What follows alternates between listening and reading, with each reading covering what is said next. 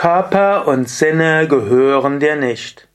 Kommentar zum Vers 439 von Vivekachudamani. Shankara schreibt, Wer zum einen hinsichtlich des Körpers und der Sinnesorgane frei vom Gefühl von Ich ist und zudem auch vom Konzept von dies oder das hinsichtlich anderer Dinge frei ist, gilt als zu Lebzeiten befreit. Dehindriyeshvaham bhava idam bhavastadanyake yasya no bhavata kvapi sajivan mukta ishyate.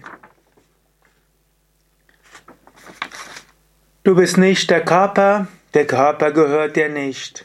Du bist nicht die Sinne, die Sinne gehören dir nicht. Der Körper ist dir anvertraut worden für eine gewisse Zeit. Sei dankbar.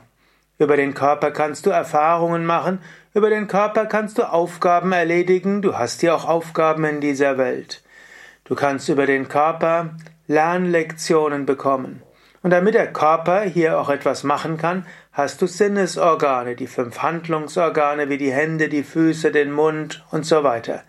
Damit du auf die Außenwelt reagieren kannst, hast du fünf Wahrnehmungsorgane, sehen, hören, riechen, schmecken, fühlen, hm? sehen, hören, riechen, schmecken, fühlen, also fünf Wahrnehmungsorgane. Aber die Organe gehören dir nicht. So wenig wie dir eine Brille gehört. Ich habe jetzt hier eine Brille. Ich könnte sagen, meine Brille. Mit der Brille sehe ich etwas besser.